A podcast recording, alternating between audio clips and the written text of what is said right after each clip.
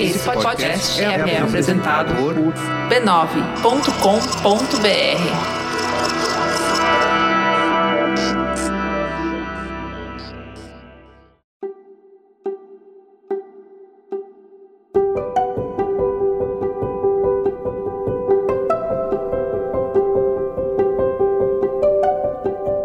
Eu lhe dou as boas-vindas ao Autoconsciente. Este é um podcast que entende você, para você se entender melhor. Eu sou Regina Gianetti, uma praticante e instrutora de mindfulness, alguém como você, viu? Em busca de mais contentamento, mais paz interior. Eu faço esse podcast para compartilhar reflexões e ações para uma vida com mais autoconsciência, que é a base para o nosso crescimento pessoal. A minha intenção, de coração, é que ao terminar um episódio você se sinta melhor do que quando começou.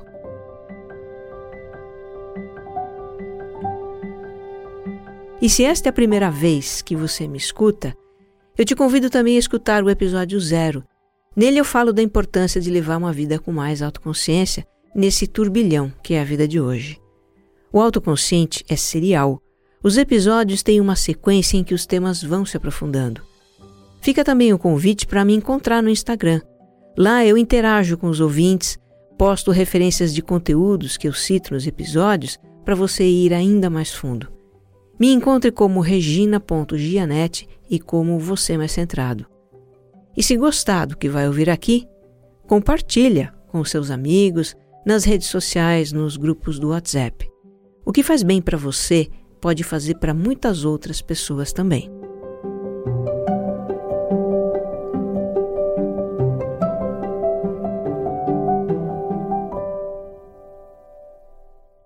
Episódio 52 Sobre estar contente com a vida.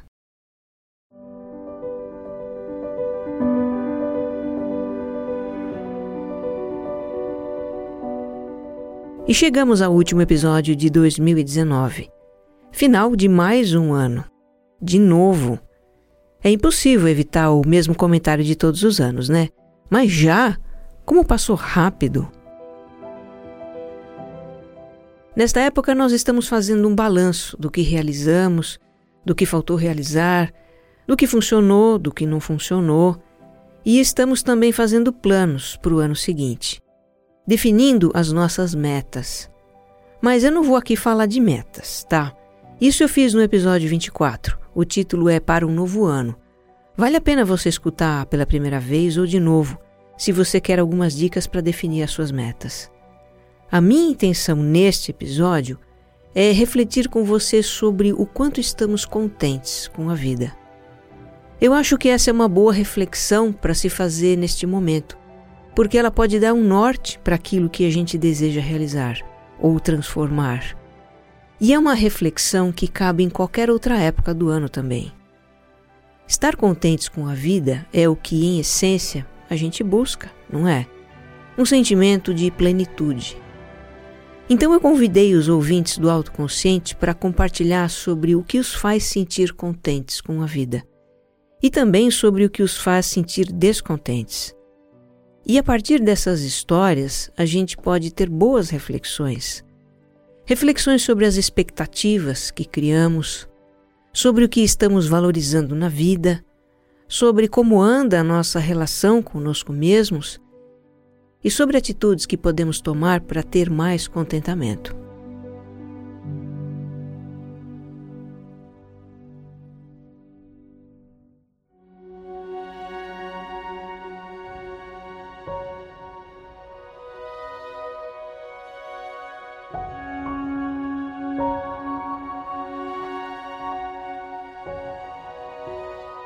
Vamos começar explorando algumas situações que geram descontentamento.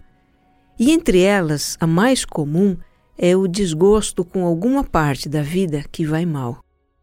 Uma parte da vida em que a gente tem dificuldade, algum problema ou insucesso. Parece que sempre tem alguma coisa que estraga a nossa felicidade. A Sandra de São Paulo, ela sintetiza isso muito bem. E ela compartilha o seguinte: Eu acho muito difícil estar plenamente contente com a vida. Tem muitos aspectos que me deixam contente, como ter conforto de morar bem, a minha saúde, da minha família, filhos e marido bem-sucedidos. Mas, no entanto, eu sou descontente com o desfecho da minha carreira profissional, que não deu certo por minhas próprias escolhas. Parece que sempre tem alguma coisa faltando, e nesse aspecto eu não sou feliz. Bom, o que eu vejo em situações assim são dois fatores. Um é a nossa expectativa de uma vida perfeita, uma vida em que tudo dá certo.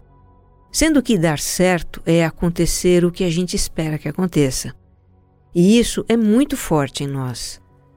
Os contos de fadas que a gente ouviu quando crianças e que depois conta para as nossas crianças, os contos de fada terminam assim e foram felizes para sempre.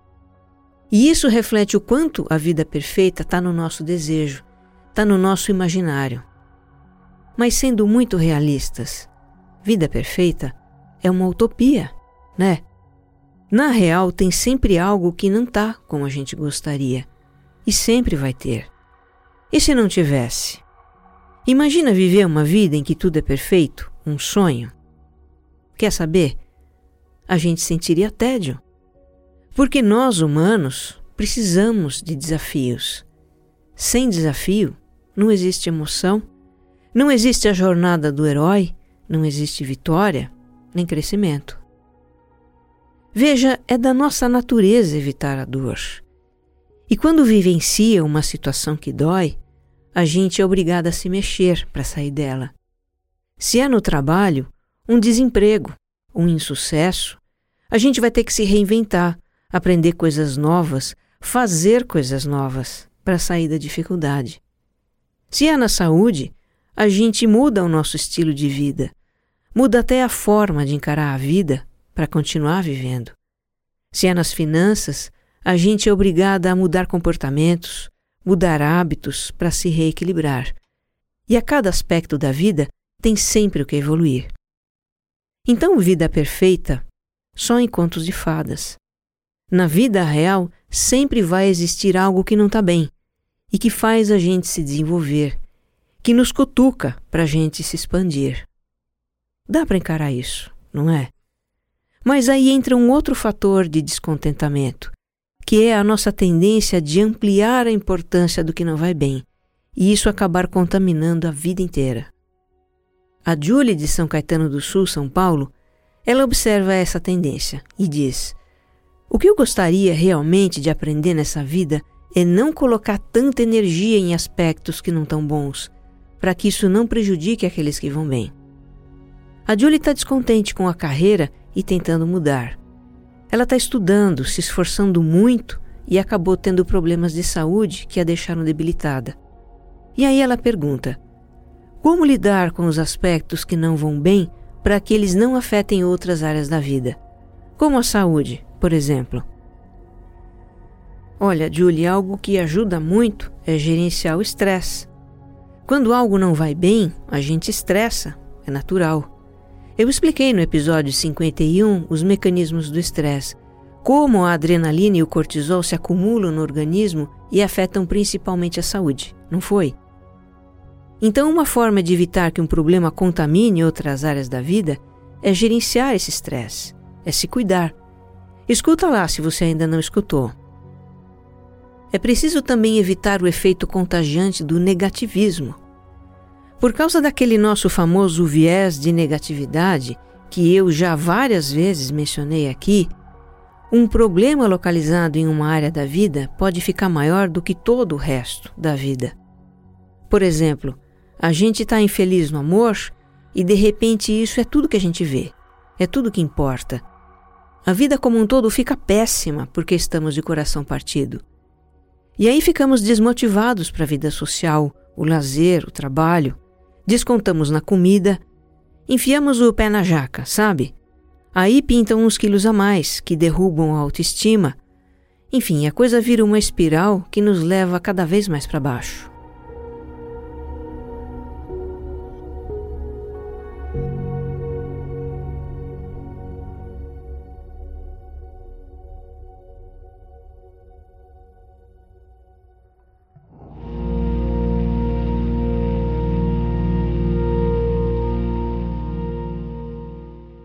Para que as dificuldades em certas áreas da vida não deixem a gente descontente com a vida como um todo, o que eu conheço de mais poderoso é a atitude da gratidão. Eu sei, vai ter quem diga: Ah, mas eu não sinto gratidão quando eu estou infeliz com alguma coisa. Vai ter também quem se culpe por não sentir gratidão. Não tem problema. Gratidão não é apenas um sentimento. Gratidão é antes uma atitude, a atitude de reconhecer o bem que está presente na nossa vida. E por se tratar de uma atitude, a gratidão pode ser praticada. Como se pratica isso? Olhando e reconhecendo tudo que está funcionando na nossa vida, até as pequenas coisas. Neste momento, por exemplo, tem um aparelho que está tocando esse áudio para você. Esse aparelho está funcionando. A sua audição está captando o som. Você está compreendendo o que ouve. E o que ouve está fazendo sentido. Então veja, as circunstâncias que estão presentes aqui, agora, favorecendo a sua experiência de ouvir esse episódio. Reconhecer essas circunstâncias e ter um pensamento de gratidão por elas é praticar a atitude da gratidão. Quando uma ou outra área da vida não vai bem, é doloroso mesmo. Uma parte de nós sente muito por isso. Mas a gente precisa ser capaz de olhar para além dessa ou dessas áreas e reconhecer o bem que está presente em outros, muitos outros aspectos da vida. Por exemplo, se eu estou sem trabalho e com um problema financeiro, ok, isso é fato. Preocupa, entristece. E no mais? Tenho amigos que me dão apoio, que me animam, então eu digo: eu sou grata por ter amigos que me apoiam. Tenho um lar, um teto sobre a minha cabeça. Então eu digo: eu sou grata por ter um lar. Eu acordo me sentindo fisicamente bem e disposta. Então eu digo: eu sou grata por acordar bem hoje. Abro a janela e tem um dia bonito lá fora. Então eu digo: eu sou grata por esse dia bonito. Alguém foi gentil comigo, abriu uma porta para eu passar e sorriu? Então eu digo para essa pessoa: eu sou grata pela sua gentileza. Esses aqui foram só exemplos, tá? Existem vários contextos e exercícios para a gente praticar a atitude da gratidão. E eu estou pensando até em produzir um episódio só para falar disso, porque o tema merece. Agora, aquele nosso lado cético, crítico e às vezes ranzinza, que todos nós temos, ele pode estar tá pensando: ah, mas isso é coisa de Poliana, eu tenho problemas graves e isso não vai se resolver porque eu abro a janela e dou um bom dia para o sol. Mas é aí que você se engana. A atitude da gratidão, quando praticada com intenção clara, com sinceridade, começa a gerar o sentimento de gratidão. E se há um sentimento de gratidão, é porque o cérebro está produzindo neurotransmissores do bem-estar, os neurotransmissores do bem-estar favorecem uma visão mais positiva e esperançosa da vida e nos dão motivação, nos dão energia para enfrentar aqueles problemas graves. Eu compartilho aqui a experiência da ouvinte Daniele de São Paulo, que reflete isso. Ela está num momento muito desafiador da vida. Marido com depressão, contas atrasadas, ansiedade, ter que resolver as questões do trabalho dela e dele também, e ainda assim, ela se descontente com a vida, por ter saúde, trabalho, família. A Daniela é uma praticante da gratidão e ela conta: A gratidão me motiva muito. Agradeço sempre o que conquistei de bom. Agradeço também pelas dificuldades enfrentadas, porque com elas aprendemos, nos tornamos resilientes para situações parecidas. Ela lê muito sobre felicidade e dá uma sugestão de livro para quem quiser desenvolver uma visão mais positiva da vida. Felicidade Autêntica, de Martin Seligman. Agradecemos, Daniele, pela sua dica.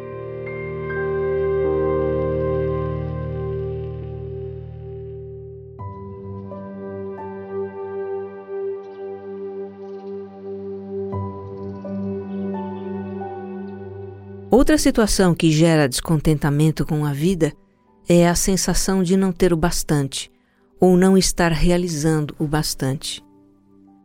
Vamos para um exemplo. O Anderson, de São Paulo. Depois de trabalhar por anos com vendas, onde existe muita pressão, ele se tornou diarista. Faz limpeza e organização de ambientes. O Anderson trabalha não mais do que 40 horas semanais, ganha mais do que antes e tem mais qualidade de vida. Nesse aspecto, ele está contente. Mas num outro aspecto, ele não está, porque vive numa busca incessante por algo maior que ele não sabe o que é. O Anderson conta que sempre se pega pensando em novos projetos, em algo que ele possa transformar em negócio.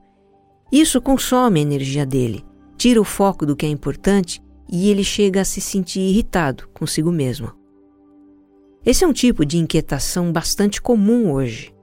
A inquietação de estar fazendo algo e ao mesmo tempo pensando em fazer mais, conquistar mais, pensando no que vem depois e no depois do depois, sem descanso, sem desfrutar do que já foi conquistado. Qual a próxima meta? Qual é a próxima conquista? O que se alcança nunca é o suficiente, porque sempre se quer algo mais, algo ainda maior. E isso acaba gerando insatisfação e descontentamento é uma sensação de insuficiência típica da cultura dos nossos tempos. A cultura do consumo, que é o motor da economia. Para esse motor se manter funcionando, nós somos levados a consumir cada vez mais. Os produtos têm vida curta, são descartáveis, ficam ultrapassados para a gente ter que consumir outros. Você compra um celular e meses depois já tem outro mais moderno, mais bonito, com mais recursos, para você desejar trocar o seu. A cultura do consumo sobrevive criando novas necessidades, criando o sentimento de insuficiência, de que não temos o bastante, de que estamos desatualizados. Outro traço da cultura dos nossos tempos é o excesso de positividade, como diz o filósofo Buin Chuan, que eu citei no episódio 50. O excesso de positividade se traduz na ideia de que tudo é possível, de que o céu é o limite. E se o céu é o limite, vamos querer mais, mais e mais. Mais objetivos, mais resultados, mais sucesso, mais status. E para ajudar tem as redes sociais, né? Em que rola solta a comparação com os outros, a competição de quem aparece mais, ganha mais likes e seguidores. Tudo isso se junta o consumismo, o excesso de positividade, a busca por se destacar, tudo isso se junta e cria um sentimento de nunca termos o bastante, de nunca sermos o bastante. E vem a insatisfação e o descontentamento com a vida. Faz sentido para você? Então veja, é da nossa natureza o desejo de evoluir na vida, de realizar algo. Esse desejo é saudável, nos motiva, nos entusiasma, nos energiza e faz a gente curtir e desfrutar do que conquistou. Agora, se o que a gente sente é uma ansiedade por realizar, é uma constante autocobrança por ter mais, por fazer mais, como se o nosso valor dependesse disso. Então o que a gente precisa é olhar para o que já realizou. Valorizar o que já realizou, seja o que for, não importa o quão distante possa estar do que você acha que deveria ter realizado. Porque o que você acha que deveria ter realizado pode estar muito inflacionado por esse sentimento crônico de insuficiência, de não ter o bastante, de não ser bom o bastante que o mundo cria na gente. Várias pessoas que comentaram meu post no Instagram sobre estar contentes com a vida, várias delas expressaram o seu descontentamento consigo mesmas. Descontentamento por terem feito escolhas erradas, porque os seus planos não deram certo, por não saberem o que querem, por procrastinar, por ter fracassado, por não terem tomado uma iniciativa. Se você é uma delas, eu te peço, olhe para o que de bom você fez na vida.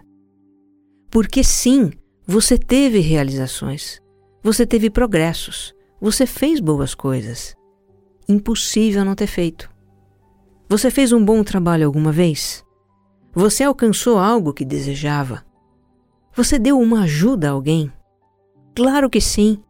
Eu tenho certeza de que sim. Então, Reconheça-se pelo que você já fez de bom. Valorize o que você realizou. E tenha um pensamento de gratidão por isso. Talvez você não esteja convicto disso agora, mas eu estou. Você tem valor. Esse coração que bate aí no seu peito é algo muito grandioso. E o meu papel é cada vez mais te ajudar a reconhecer isso.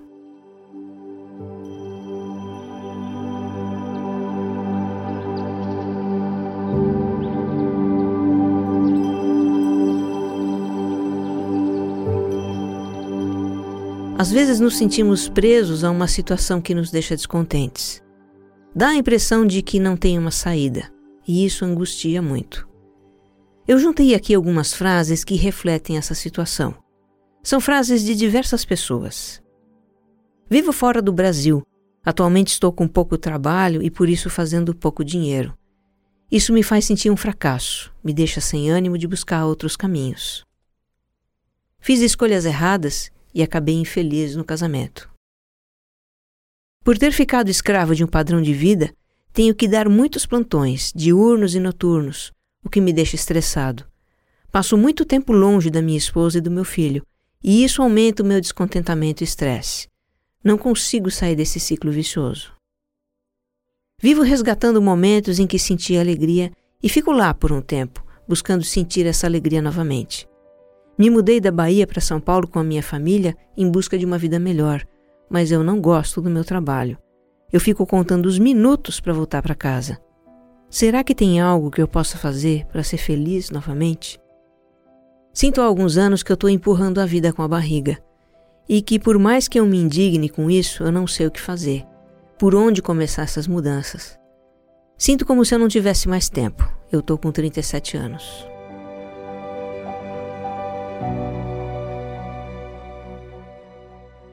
Olha, eu também já me vi nessas situações. Já me senti presa numa situação incômoda, empacada na vida. Já me senti insatisfeita com o rumo das coisas, questionando as minhas escolhas, lembrando com nostalgia de um tempo que eu achava que tinha sido melhor. E eu acabei compreendendo algumas coisas. Compreendi que nada nessa vida dura para sempre. Nem os momentos bons, nem os momentos maus. Tudo na vida é transitório, é passageiro. Em vários momentos eu me senti empacada na vida, especialmente nos meus anos que eu chamei de vacas magras. Você que me acompanha já me ouviu contar essa história em episódios anteriores, né? Foi um tempo em que eu vivi com restrições financeiras e com um sufocante sentimento de insegurança quanto ao futuro. Aí eu ficava me lembrando dos meus faustos tempos de carreira como jornalista, do bom salário que eu recebia todo mês da liberdade de comprar o que eu quisesse. Ficar lembrando daqueles tempos me fazia sentir muito mal. Olhar para o passado, para o que já foi e não volta mais, é torturante. Me colocava num lugar de carência que só fazia o meu presente parecer pior. Eu só me livrei disso quando comecei a praticar meditação e incorporei a atitude de deixar ir. Deixar ir o passado, ao qual às vezes eu me apegava, tudo que existe é o aqui, agora. É só com o presente que a gente pode fazer algo a respeito. Deixar ir também os pensamentos de lamentação, de comparação, de eu era mais feliz antes, eu fracassei, eu não soube manter o que conquistei, eu estraguei tudo. Deixar ir tudo o que dizia a voz da autocrítica na minha cabeça.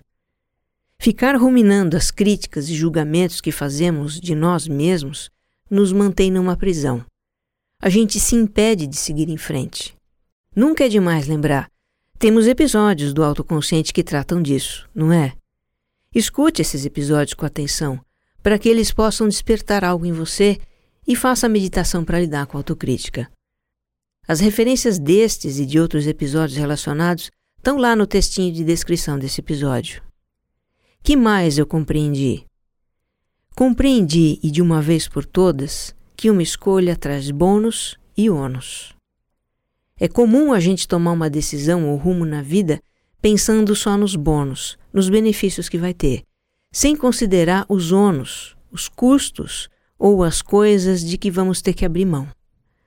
Hoje eu vejo com muita clareza que o descontentamento com aquele momento da minha vida, de viver no aperto financeiro e sem as antigas condições que me davam segurança, aquele descontentamento era fruto da minha recusa em aceitar os ônus que vieram no pacote da minha escolha de me tornar profissional autônoma, para ser uma mãe mais presente, morar numa casa no interior com cachorros e árvores no quintal. Quando eu aceitei os ônus da minha escolha, eu comecei a ficar mais em paz. E aí a vida desempacou. Porque enquanto estamos ocupados demais lamentando ou brigando com os incômodos da nossa vida, estamos nos detendo naquela situação. A gente não segue com a corrente da vida. A gente não flui. Então não é que a vida esteja empacada. Nós é que estamos. Pode também acontecer de a nossa escolha não trazer os benefícios que a gente imaginou que traria. Ou de os ônus serem muito maiores do que os bônus. Aquilo que a gente esperou não acontece. E essa é uma situação muito frustrante. Não é mais do que frustrante, é um pesadelo. Se tem algo que é insuportável para a nossa mente, é constatar que errou. Isso nos deixa muito descontentes. E quando então a gente conclui que a escolha não funcionou? Tá tudo bem.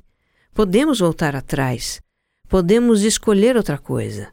Podemos fazer mudanças. Não estamos condenados a continuar descontentes. Foi o que fez o Tiago, de Goiânia. Numa fase recente da vida, ele se sentia profundamente descontente consigo mesmo, com tudo que havia ao seu redor. E isso culminou numa depressão. Ele se tratou, se curou e resgatou o projeto de morar na Espanha. Ele já havia feito intercâmbio acadêmico por lá e na época se sentia feliz, então por que não repetir essa experiência, né? Então lá foi ele para a Espanha. Mas dessa segunda vez foi muito diferente. Ele não conseguiu emprego, não tinha ânimo para socializar, enfim, ele não se sentia bem lá e resolveu voltar. É estranho, ele diz. Encontrei o estado de estar contente de um jeito muito diferente do que eu pensei que seria. Agora eu estou feliz com a minha vida, do jeito que ela é. O que eu achei interessante na história do Tiago foi ele ter ido tão longe em busca de contentamento para acabar descobrindo que poderia estar contente no mesmo lugar onde ele sempre esteve. O que mudou? Provavelmente ele aprendeu a vivenciar a vida de um modo diferente, com um olhar diferente valorizando mais o que ele já tinha, sua profissão, seus relacionamentos, suas raízes. Pois é, a vida não é previsível. Não é uma ciência exata, uma conta de dois mais dois. Para encontrar o que nos traz contentamento, a gente às vezes precisa arriscar, experimentar. Pode funcionar, pode não funcionar. Como saber? Experimentando. A vida é, na verdade, uma sucessão de experiências. Se a gente encarar dessa forma, não vamos ficar presos ao que nos deixa descontentes. E quem sabe até a própria vida nos traga uma surpreendente fonte de contentamento onde a gente jamais procuraria por isso. Escuta essa história que aconteceu com Clayton, de João Pessoa.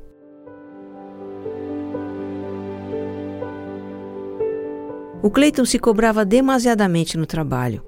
Só vivia para o trabalho, até que adoeceu. Coordena uma área de pessoas que precisam estar motivadas para produzir, ele diz. Meu desempenho depende dos outros, e isso me deixava impaciente, nervoso, me consumia. Vivendo sob uma constante pressão, ele acabou adoecendo. Foi diagnosticado com um transtorno de ansiedade generalizada e depressão. Aí o Clayton iniciou um tratamento com psiquiatra, psicóloga e buscou espiritualidade, Estava disposto a mudar a forma de lidar com as situações que o deixavam descontentes com a vida. Pouco tempo depois dele ter iniciado esse movimento, uma sobrinha da sua esposa foi passar os fins de semana na casa deles. Já tinha sido assim em anos anteriores, quando ela estava de férias. Pois num desses finais de semana, a garota de 15 anos pediu ao Clayton para ele ser o pai dela. O pedido deixou o Clayton muito emocionado. Ele e a esposa foram falar com os pais da adolescente que consentiram. Eles criavam quatro crianças com dificuldade e acharam que a filha teria uma vida melhor com o casal. E assim foi. O processo de adoção está caminhando bem na justiça e a menina já mudou de casa. O Clayton de repente se tornou pai e se encontrou totalmente como pai. Ele e a mulher não planejavam ter filhos, mas estão realizados em ter uma filha e já querem adotar outra criança. Hoje eu tenho uma linda família para ser feliz, conta o Clayton. Há meses que ele não tem crise de ansiedade. No trabalho, está praticando lidar de outra forma com as pressões. Metade do seu intervalo de almoço ele tira para fazer orações e a prática da atenção plena na respiração que ele aprendeu aqui no podcast. Ele diz que tem procurado ser um líder mais atento e sensível para os seus colaboradores. Conta essa história com depressão e ansiedade para quem quiser ouvir e está ajudando colegas com os mesmos problemas. O Clayton está contente com a sua vida. Olha, eu me sinto tocada com as histórias que vocês, ouvintes, compartilham comigo. E eu me refiro a todas as histórias, aquelas que falam de contentamento e também de descontentamento. Todas as histórias são belas, mesmo aquelas que falam de sofrimento e de dificuldades.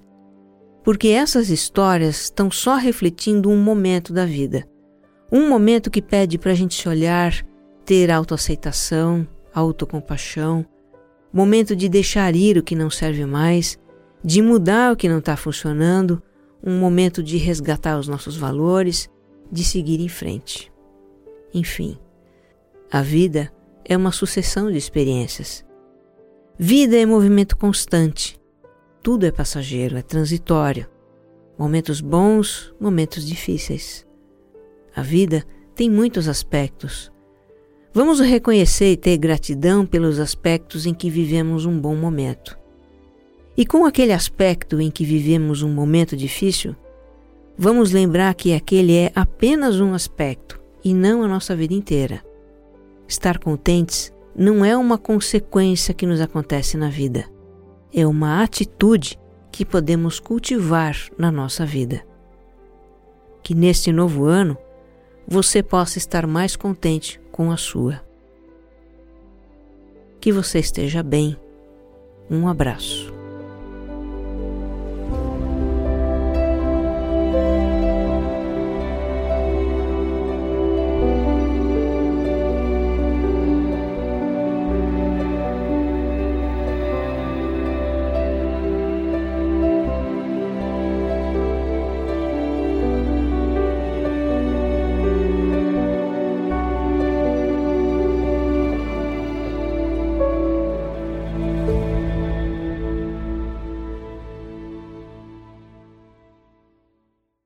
Autoconsciente é um podcast da Rede B9.